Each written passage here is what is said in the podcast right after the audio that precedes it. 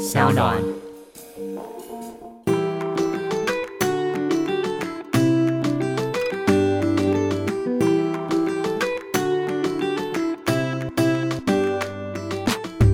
欢迎回到 Ivy 爱公威，今天呢邀请到的是之前也曾经来当过我们来宾的黄大米米姐，欢迎黄大米米姐。大家好，艾比好。米姐最近出了新书，对新书叫做《可以强悍也可以示弱》。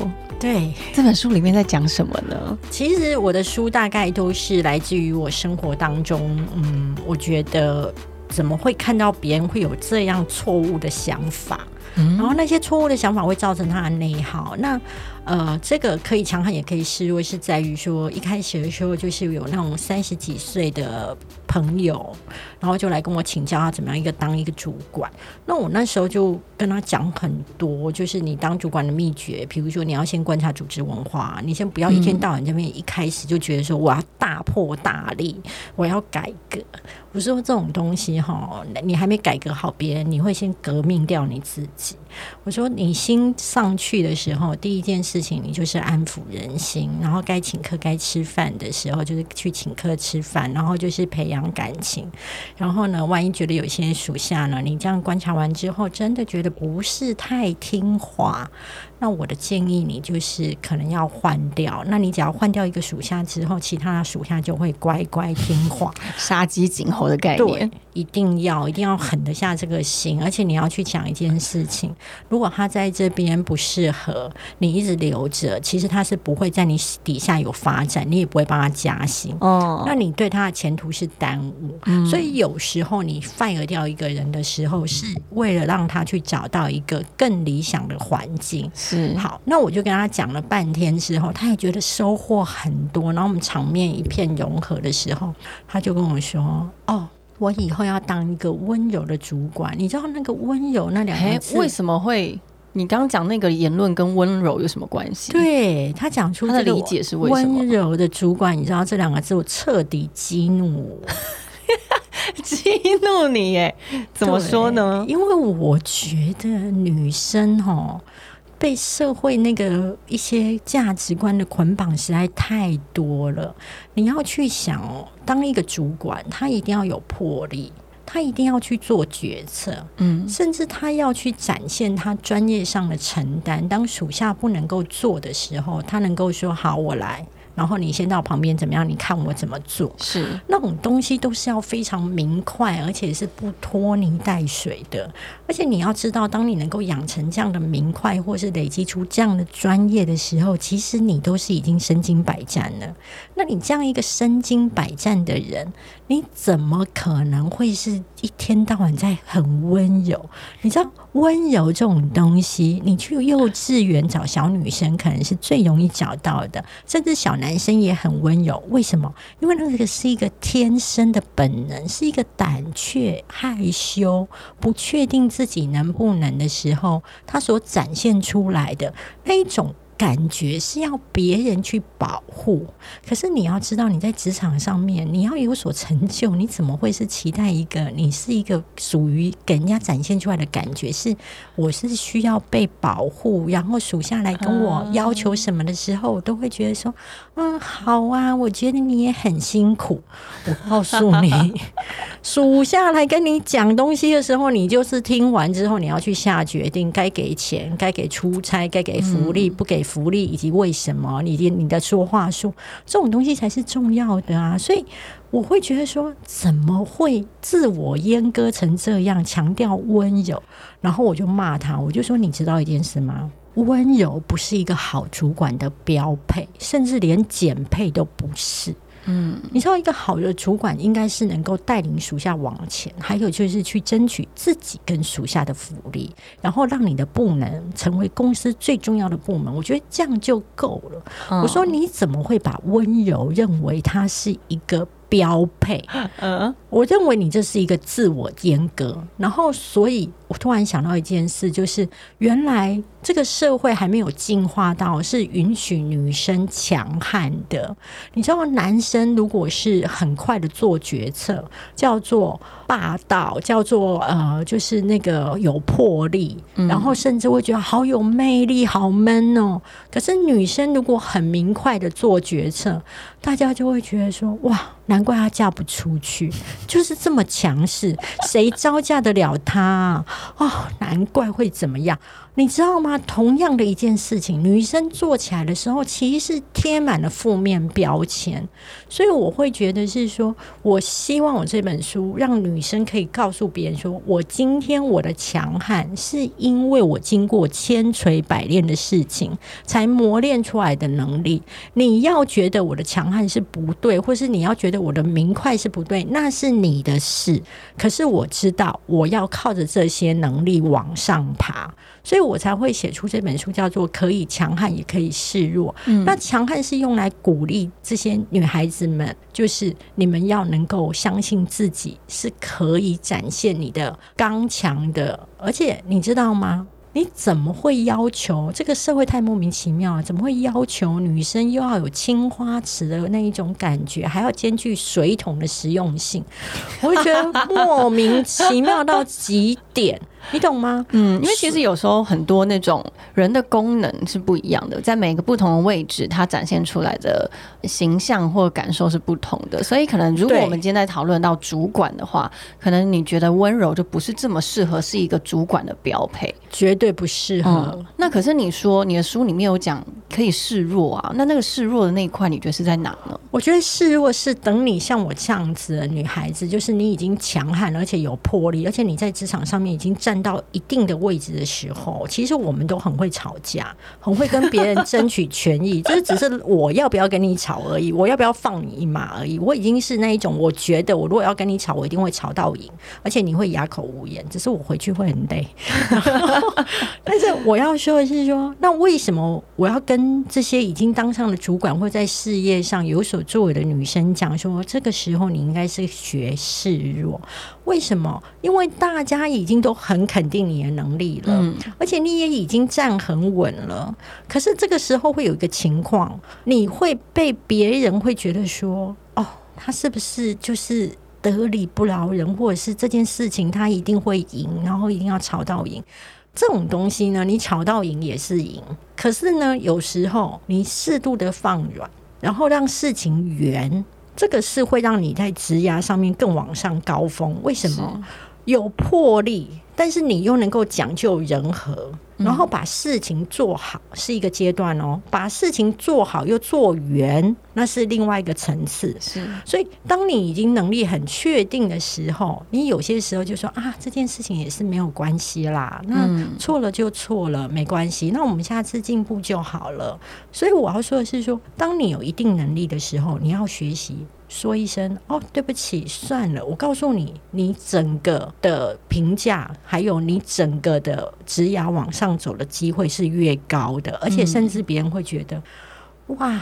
他真的是又有能力，然后整个感觉又是人很好，是对，所以这个人很好放在这边就是加分，加分。那如果你一开始只是一个职场的小白兔的话，你不需要人很好，因为你需要的是为自己争取，然后为自己的能力做努力，对不对？而且职场小白兔，你要最重要的一件事情就是你是态度好。是，你要追求的是如何赶快累积自己的专业跟资历，而不是一天到晚累积就是同事们的你来我往。有时候同事的你来我往，哈，会耗费掉你去追求专业的精神。是，没错。当一只孤鸟没有什么不好，尤其别人跟你不熟的时候，比较不会评论你。嗯，姐，那你像你自己年轻的时候刚入职场，是属于哪一种？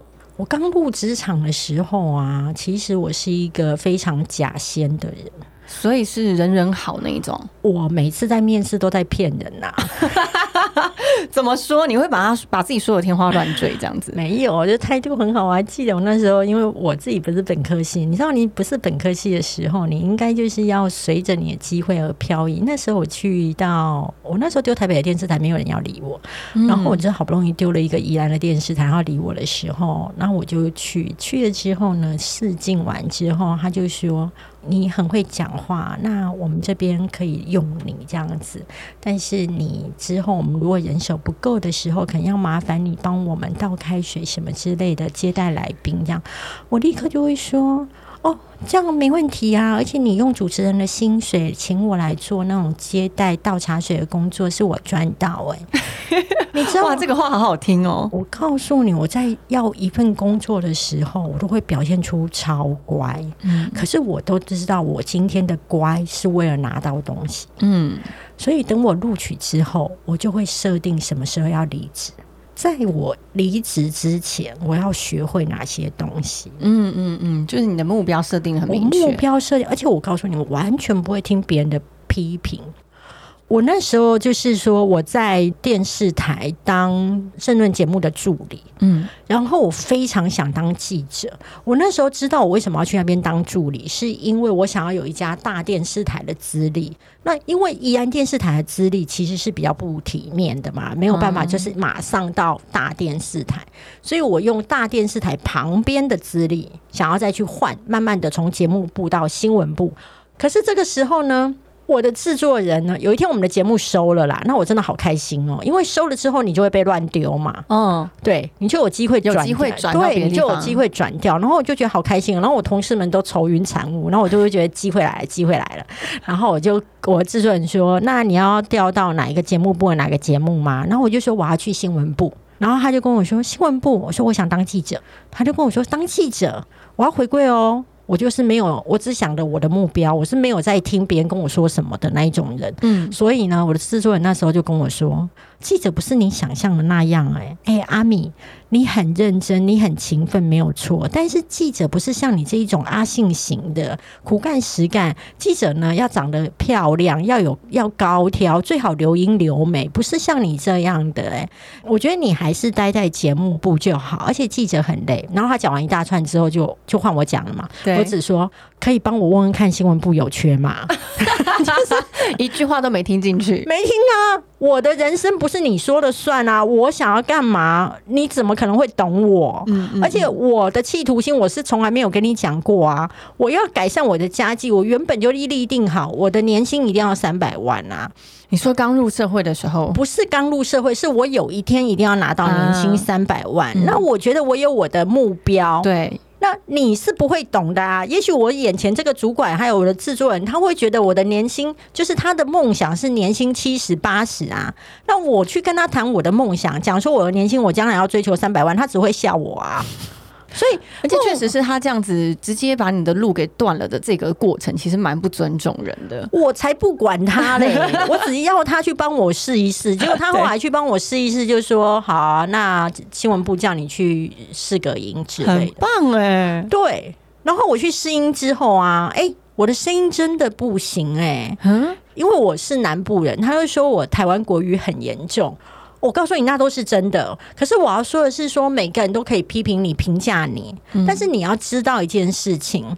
就是他讲的是一个情绪性的，还是一个专业上的客观？没错。那我觉得那时候跟我面试的那一个新闻部主管，他讲的是一个专业上的客观。嗯哼。所以后来我就去补习国语。哦，因为你就是还是朝着你的目标前进啊，你没有要放弃。我没有要放弃啊，而且我就跟他说：好，那我不能当记者，那我可不可以去编辑台？嗯，就比较接近一点点，你懂吗？对，所以我后来我就去编辑台，然后我就一边在学国语。然后就一路的，就是坐上了新闻部的主管嘛，对不对？也是辗转，就是说我每次我要鼓励大家，就是说不管那个职缺上面啊写的那个条件多厉害，嗯，你就是去丢履历表。我还记得有一次，我从编辑台的小编辑，然后去丢东森电视台的大陆。就是那个亚洲台的记者。嗯，那他开出来的条件叫做精通两岸政经情势，了解国际脉动，熟悉亚洲领导人，英文精通，最好有还有第三外国语言，巴拉巴拉写半天。我告诉你哦，我从头到尾都没有去管他的那个条件。你好冲哦！我只看到他要缺记者，我要当记者。OK，你缺记者，我要当记者，所以我要丢。然后我就丢了，丢了之后，哎，他居然找我面试，哎，然后找我面试的时候，他就那个那时候是一个非常有名的主播在当台长，嗯，他就问我说：“啊，你在年代电视台啊？”我说：“对啊。”他就说：“哦，那你平常的那个碰到的主播昂的节次是哪一些？”我就说：“哦，侯佩岑、李文怡啊，姚昆仑，你知道吗？我面试的时候都看起来超像小白兔的，但其实我内心是一个大野狼，都是那种我来啦。你先按耐心，自己心内的大野狼。我告诉你，你面试的时候看起来，尤其又是那么小的位置，你看起来像大野狼，真的很不会有人敢用，不会有人敢用我，所以我看起来都超像白兔的。然后那种讲话都是一副天真，然后认真肯 学。好啦，那他就跟我说哦，这样子哦，那你平常喜欢看什么杂志？我就说哦，商周、金周、一周刊、服装杂志、化妆杂志，就是我很诚实的讲。他说哦，不错，不错，不错。好，那就结束了，对不对？然后我就接到面试通知了。然后之后我接到面试通知的时候，我自己也觉得有点憨够，因为怎么可能呢？然后因为你知道，那你看精通两岸政经发展，熟悉亚洲领导人，拜托我那时候年轻的我跟。根本连韩国领导人是谁都不知道，日本首相是谁，我根本就搞不清楚，好吗？然后我进去之后，我就发现，哎，跟我一起录取的另外两个看起来也不太像是很精工的感觉，而且那个学校也都跟我一样是属于比较野鸡大学的，然后我就觉得好奇怪哦。然后我就有一天在那边混比较久之后，就问人资说。哎，当时候那个条件哦，好像蛮厉害的啊。后来为什么录取我们三个？怎么这样子问？然后他怎么说？因为我我在想说，因为我真的有一点好奇啦。对，他就跟我说：“哦，就是因为条件写的太厉害啦，然后就没人敢来，就只有你们三个丢履历表啊，然后就缺三个啊，然后就用了你们是三个。”哇，哎，我觉得，可是这这让我看到，就是其实机会它就是开在那里，然后有勇气的人，然后真的是很努力冲的人，你就可以拿到这个机会。哎，我觉得这个世界就是敢就赢，哎，是是，就是你有实力，你又很敢，对，你就基本你还是要有一定的程度了。这是第一种好的情况，是你有实力，你又很敢，大家会很肯定，而且你会飞很快。你没有实力，但你很管，你会先拿到机会，但你也会跌得很快，不一定，看你看你有多多会碰红，然后会。不会被人家戳破，对，所以我自己的想法是说，你想要什么，只有你懂。哦，我跟你讲，还有一次后来，因为我心中我很虚荣，我都会觉得我想要跟世界证明我自己，对，所以我就会后来到了电视台当记者之后，那时候我就想要到第一名的电视台，收视率第一名的电视台。我要跟大家分享，就是谈面试的一个技巧。嗯，那我记得那时候那一家电视台啊，应征一个记者要那边三关四关。嗯，好，那到最后一关的时候，是一个知名的主播，就李四端先生，他就问我说：“哦，那你平常跟谁跑线啊？你会遇到谁？那你就讲一讲。”他就很确定你是有跑线的记者，对不对？他后来就讲一句。哦，那你希望的薪资多少？你的理想薪资多少？那我当时候的薪水在前一家电视台薪水是三万多，所以其实我会觉得我跳一家，他愿意给我四万多，我就觉得不错了。可是你知道，我有点天真。他就问我说：“理想的薪水啊？”我就很开心的说：“五万啊！”因为他问你是理想的薪水，对然后之后再晚，因为这样才会那个靠近你那个年薪三百万更近。对你说理想嘛，那我的理想就是五万啊！我我有问有答嘛。然后之后，我晚上就接到那个中介主管打来电话跟我说：“你为什么跟端哥说你要五万？我们不是在前一关讲好说是四万多吗？你为什么跟端哥说五万？”我说：“因为端哥问我理想的薪水，然后他就跟我说，其实你知道，因为三万多，其实对我而言，我能够拿到四万五，我就很开心。是，他就跟我说，那现在四万八可不可以？然后我就说可以。”其实高报也是有高报的好处，是不是？对，这就是谈判的技巧。对对对，所以很多时候吼，你要有一点傻胆，还有要点勇气。反正到最后呢，他们如果真的要你这个人，他自己会来跟你谈。嗯嗯，对。所以其实米姐好像一直以来个性都是这么敢冲，然后很有勇气。是不是在小时候你也是对你的父亲？呃，我在你的书里面看到说，你的父亲那时候他是觉得，其实他是家里面只有男生可以读书，是可以读到国小毕业还可以继续读，对不对？可是他那时候叫你爸爸对于男生的期待是认为他们将要去念大学，嗯，但是他那时候因为我们家小时候是住渔村，后来搬到高雄，那我们渔渔村的女孩子呢，在他那个年代，大部分国小毕业就会去加工区了，嗯，所以他会觉得他叫你不要读书，他叫我不要读书，然后那个东西对我而言非常。的冲击，因为我觉得我的国小又念的不差。那你今天不让我读书，我认为那个杀伤力不是在于说你不让我读书这件事情，而是我非常清楚的去感觉到一件事情：我爸爸就是重男轻女，我爸爸就是比较不爱我。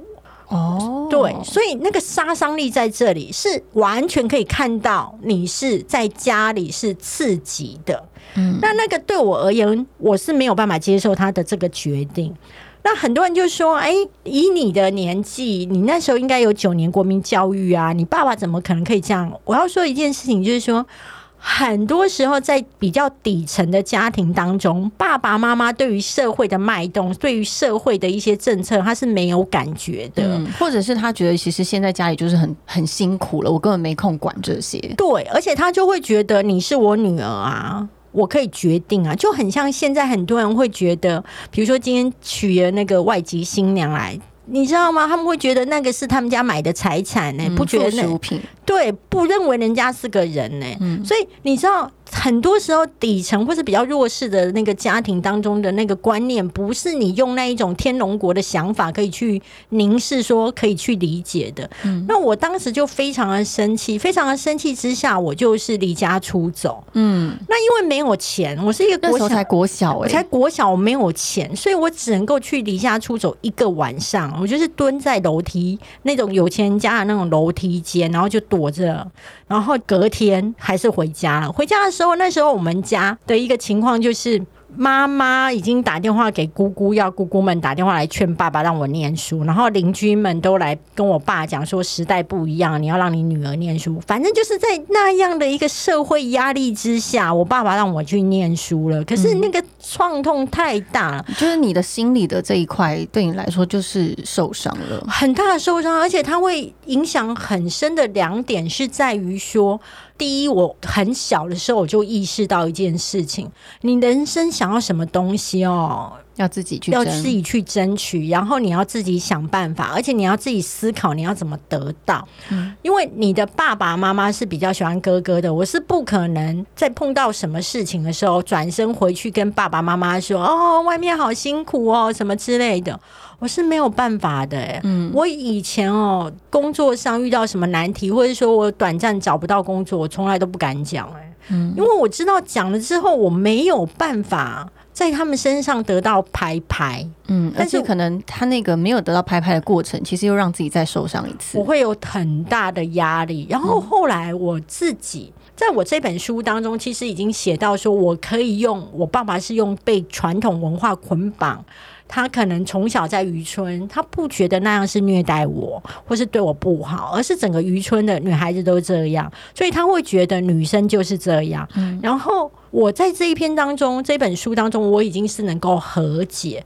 可是我自己在最近，我又已经体察到另外一件事情，就是说，如果你本身是一个重男轻女长大的孩子，嗯，你实在是因为你一直得不到爱。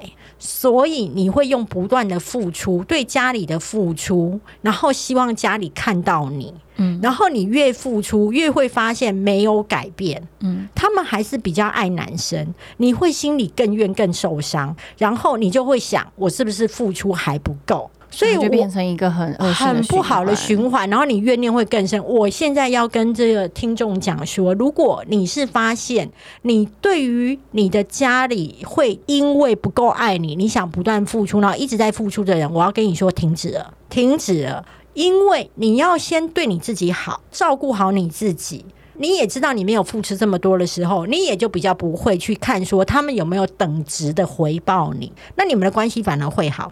第二是你跟家人的亲缘，你就接受你们就比较薄，嗯，然后他比较爱哥哥或爱弟弟，那他就会想要控制哥哥跟弟弟，而且他可能不允许他去外地工作，或者是去其他地方追梦。那因为他会觉得你是属于那一种他不想管太多的人，所以你反而有自由。所以我觉得每个人拿到上帝或老天爷给的礼物是不一样的。是那你就要去想说，在这样的环境之下，你得到了什么？你拥有什么？对，不我觉得你这样子的话，你的日子还有你的情绪都会比较好过。嗯，因为其实我觉得非常理解的是，你在哪一个人身上花了多少的时间，然后不一定真的可以如你所长的得到同等的回报。但是你先把这件事情，你的关注放在自己身上，你至少因为你可以感受得到嘛，你对自己有多好，你多照顾自己，再来剩下的力气，你再来关心身边的人。我觉得这样子的顺序，可能对自己来说，你的内耗也不会这么多。我自己要说的是，就是说女生哦，你这一辈子你要永远最爱你自己，嗯，而且你要永远把自己维持的很好的状态。我就说，就算你婚后，你还是要保持自己很好的状态，不是为了要让你老公更爱你，而是要将来你就算离婚，你有 t K 压的能力，你懂吗？就是你懂吗？你要把自己维持好你的竞争力，全世界的人都会爱你。你不要想说啊，我就嫁了他啦，我以后都靠他。哎呀，我外表随便了。其实我真的很害怕，很害欸怕这种女生她有这个想法、欸就是她想要把她的人生的某一部分倚靠在别人身上。我觉得这是一个超级大的风险，不管是感情或是金钱，就是你的经济来源。如果你把这些东西的主导权都放在别人身上了，你凭什么要求别人不会这样子说不要就不要？而且别人一定知道你全部都重压在他身上。对，因为他就有筹码啦。但是你的人生是你自己的，你自己筹码最多，你才有可能成为赢家。而且当你把自己的外表好、经济能力顾好的时候，我必须跟你说，他也会比较尊重你。而且他还会怕你今天打扮的太漂亮出去，对不对？我觉得这样很好啊，所以我常常要跟我的粉丝在那边讲说，保持竞争力不是为了让你丈夫或是你男朋友更爱你，而是你要随时有 turn 一下或是出走的能力。对啊，因为其实同样一句话，就是你随时都有各种选择让你选。真的，我今天想要出国，我今天想要待在台湾，我今天想要做什么事情，我想要多学才艺，或是我就想耍废在家里都可以，都可以，因为我就是有本钱，对对，然后我也很知道我的人生目标是什么。对。姐，米姐，你在呃书里面有很明确的、很直白的告诉大家，你就是喜欢钱。哦我觉得很爱钱，对，这个是所有你的粉丝、你的读者都非常，我觉得大家都是觉得就喜欢你这样的直白。你觉得钱对你来说，你为什么这么重视这件事？我觉得钱对我来说很重视，是因为啊，我们家小时候没有钱的时候啊，其实是常常在看人家脸色的，而且我常常看到我妈在跟邻居借钱。而且我们那种借钱是一个无限的巡回，就是这个月呢，可能月中借或月底借，然后月初会啊永远。然后我妈妈永远在那边讲说啊，这个会如果写起来之后，我们就轻松了。哎，写起来之后没有啊，还是不久之后又再跟一个会啊。所以我就会发现说，当我们家没有钱的时候，钱不够用的时候，爸爸妈妈是会情绪不好，会烦恼，甚至我的爸爸可能因为就是承担家里这个经济压力，所以他就会打妈妈。嗯，所以，那对我而言，我突然了解到说，当你有钱的时候，你就不用看那么多有的没有的脸色，然后你的家庭可能会和睦一点。然后我为什么在我这本书当中，就是非常赤裸的去写到爸爸会打妈妈，家里在借钱这件事情，是因为我觉得我不是想要出一本书让大家学会如何更成功，嗯。因为我觉得成功有它天时地地利的一个背景，但是我希望我的书可以抚慰到目前家里面可能还有爸爸打妈妈，甚至可能家里还因为钱而感受到生活经济压力的孩子，告诉他们说，有一天你也可以在社会上站得很好，而在这一天来之前，你在社会上奋斗的时候，不要因为你的原生家庭比较经济困难，或是说有一些家里没有办法说出来的故事，而让你会觉得自卑。嗯，我希望用我非常诚实的去面对我家过去的情况，然后去鼓励到这些现在还是比较辛苦的人，或者是现在身上还有过去童年伤的人，可以让他们知道说，OK，没有问题的，你要接受你所有的状态，那你就会活得好。那像我爸爸妈妈，我同学都跟我说啊，你一天到晚在 cue 你爸爸妈妈出来，然后你上 他们什么想法呢？因为我爸爸妈妈真的只有国小毕业，然后他们平常其实一看电视只会看布袋戏、歌仔戏跟晚间新闻，而且是三台的晚间新闻。晚间新闻，对对对对对，他们那个忠诚度很高，你知道，他们就永远就觉得这个世界上只有三台，所以他是还都不知道你在。他们不知道啊，他们不知道啊，他们不知道。我记得有一次我上电视节目，然后主持人跟我说：“啊，大米，你这样讲完之后，你爸爸那个，你有什么话要跟我你爸爸说？可以在节目上面跟他说一下。”我就跟主持人说：“我爸爸不会看你的节目，还是你要去演布袋戏？”对对对，他就说：“为什么？”我就说：“因为我爸就不会看这种电视啊，所以没我没有办法。”然后我要说的是说，虽然我这样子四处去说我的童年，然后有点像在控诉我。爸爸妈妈，但是其实我对我爸爸妈妈是非常孝顺的，我的孝养金给的很多，而且你也很爱他们，我也很爱他们。然后我要说一件事情，几乎我爸爸栽培我念书嘛，让我成为一个可以在社会上有竞争力的人。可是等到有一天，四年前吧，他突然像失心疯一样，他是一个平常都不会想要追求任何东西的人哦。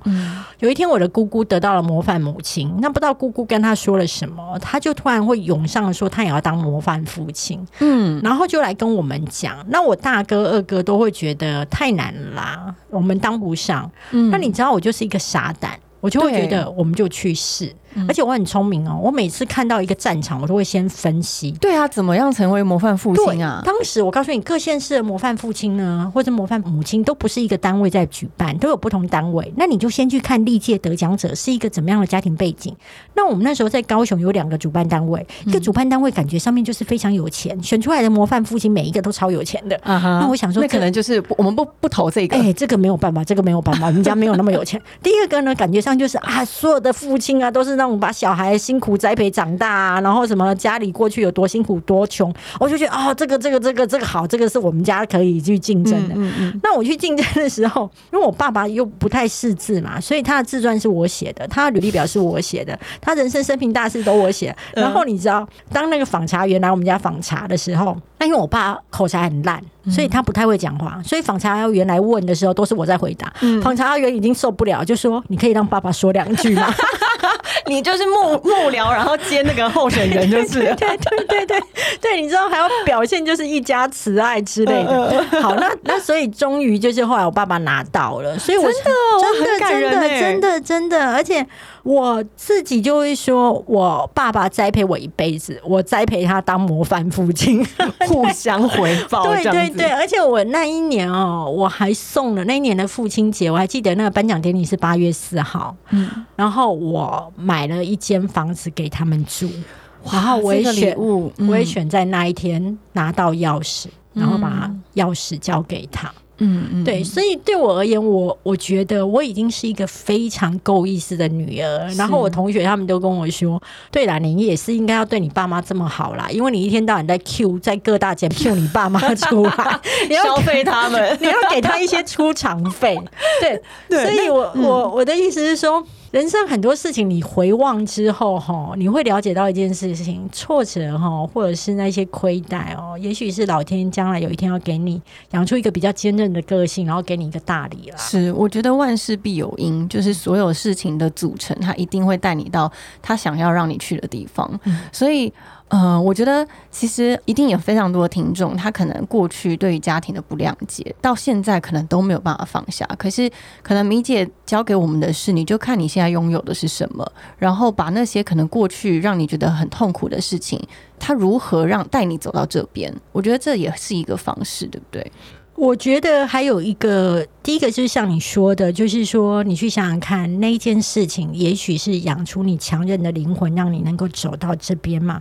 第二件事情就是说，很多时候，其实我大部分在书里面，其实都是要教大家如何去面对挫折。没错。那我觉得很多时候，如果你能够处理不如预期。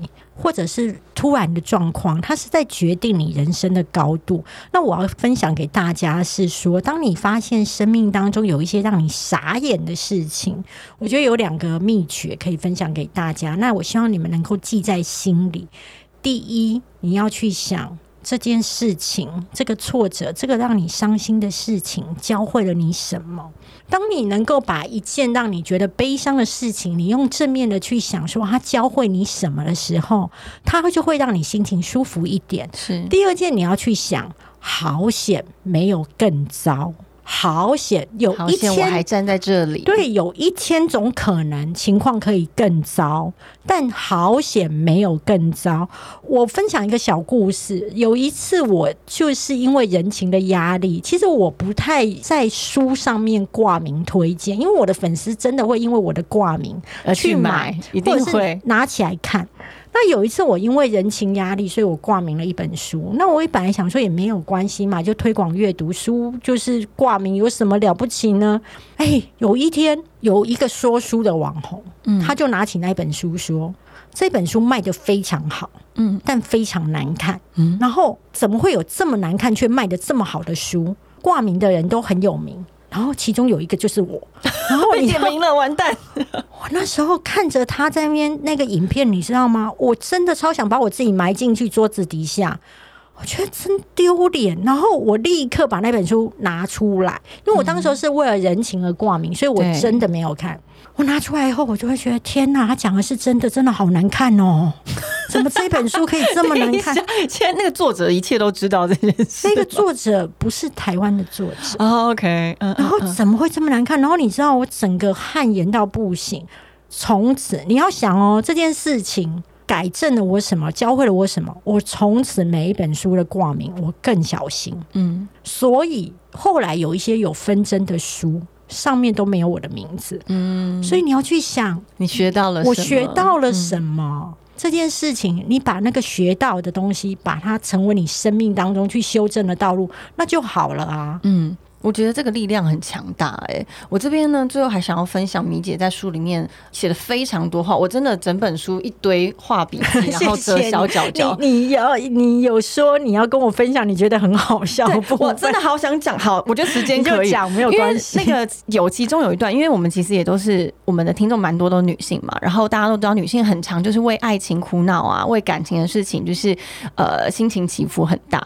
然后米姐里面有分享一个你跟素食男的故事。是我真的要笑爆了耶！真的 真的太好笑了，因为我后来发现，其实就是每一个不一样的个性的女生，或是呃不一样人生想法女生。面对爱情的时候，也会就是有不一样、很特别的想法。哦，姐，你要跟大家讲一下素食男我要说，就是说，这个是因为我跟你讲哦，我自己在媒体圈工作，其实哈是接触到很多人，但因为太忙，嗯，然后我个性其实是很正直，所以我不会在采访的时候假借采访，然后可能就是互相就是挖八卦，对，或者是想说我是不是要钓一个金龟婿，嗯，好。所以就在这个情况之下，其实我是在我的生活圈当中找不太到男朋友的。那我那时候就想说啊，那我去考正大那个硕士在职专班好了。那这样子，为了要找男朋友，我为了找男朋友，因为我觉得透过。长时间的了解，我就可以知道这个人好不好。那我这样严选出来的东西，尤其正大一定会帮我严选那个社会经济地位都 OK 的人。对，你懂吗？我三十几岁的时候，我还很在乎这一点哦。我三十几岁的时候，很在乎那个男生能够赚多少哦，因为我觉得社经地位，对我很在乎。可是我到我现在，我已经不在乎了，因为我够强了，我赚的够多，我只希望一个男生可以陪我玩，你懂吗？对，你懂吗？我现在我都现在都可以完全了解。为什么那些就是那个赚还赚很多钱的男生会找伴游？嗯，我也好想找伴游，你知道吗？我懂你的意思。对，那我当时会觉得说，反正正大严选正大推推荐嘛，那我就觉得 OK。结果后来我就在班上交往一个男生，那后来交往下去之后，才确定一件事情，就是其实他是有未婚妻的。嗯，那这件事情其实对我打击很大，所以我们大概就是，其实我书里写三十天好像是错的，因为我只有好像交往二十几几天我们就分手。那我还记得我那时候有点感慨嘛，我就会觉得说天哪，因为我已经空窗了六年，对，就是你好不容易把这个很珍惜的位置放给他，珍惜。告诉你，大家很失落吧？大家谈恋爱不要这么严肃。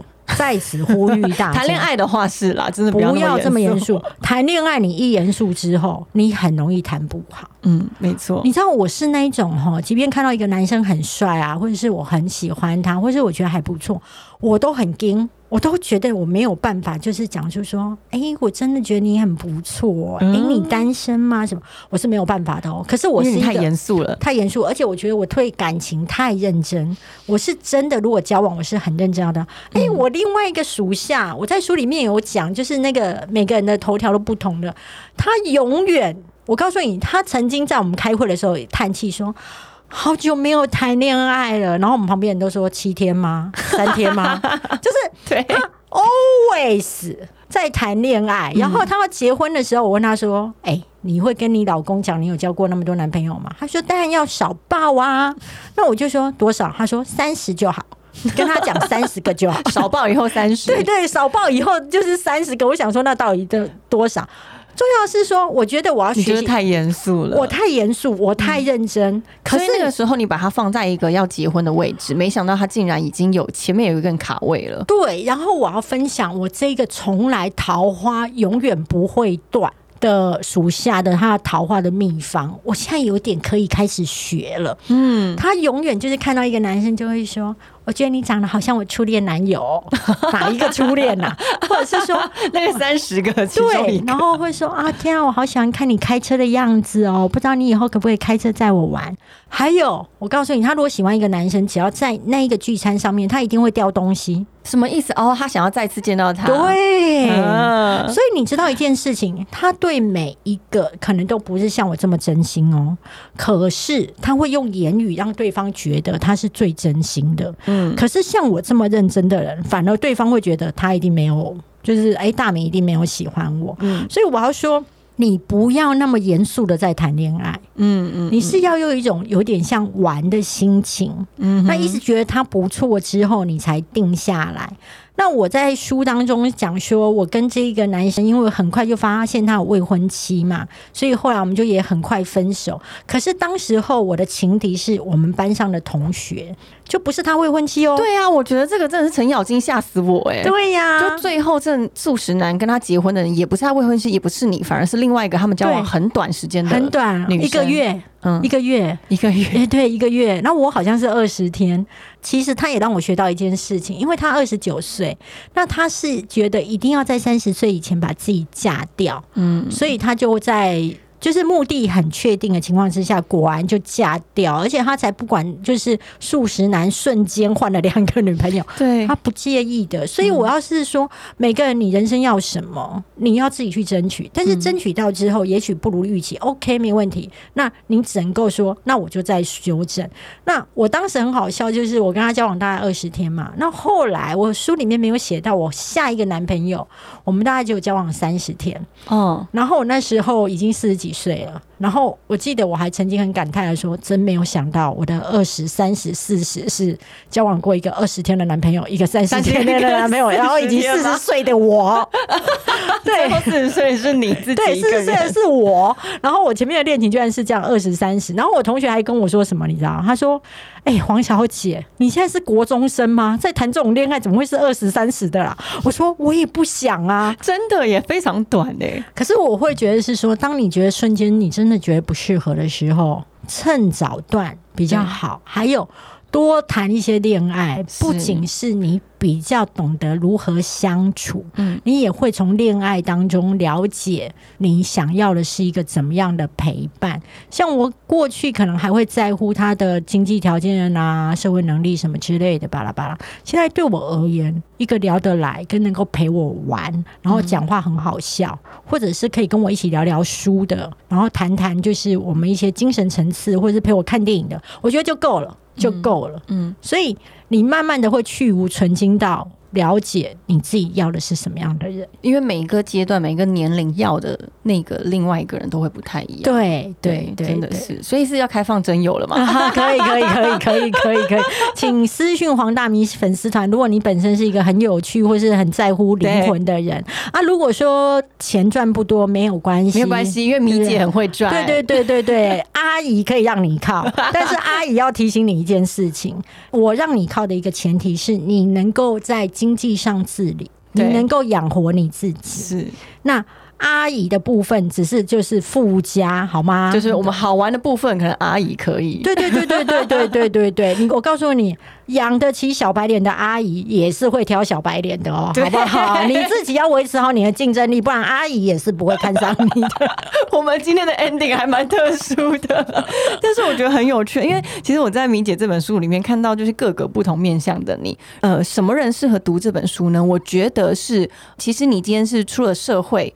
里面有非常多教你在职场上你应该用什么样的态度去面对，以及如果你今天在要转职中，可能已经有一点点的社会的经验了，然后你还想要继续往上冲的话，你要怎么样很明确的帮自己定定目标？里面呢，米姐就讲的非常清楚，而且有很多好读的故事，会让你从故事中得到非常多的启发。好的，今天真的谢谢米姐，我觉得有太多太多好玩的、有趣的故事，可以之后再慢慢跟大家分享。谢谢 Ivy，谢谢大家，谢谢米姐，我们下次见喽。我，拜拜。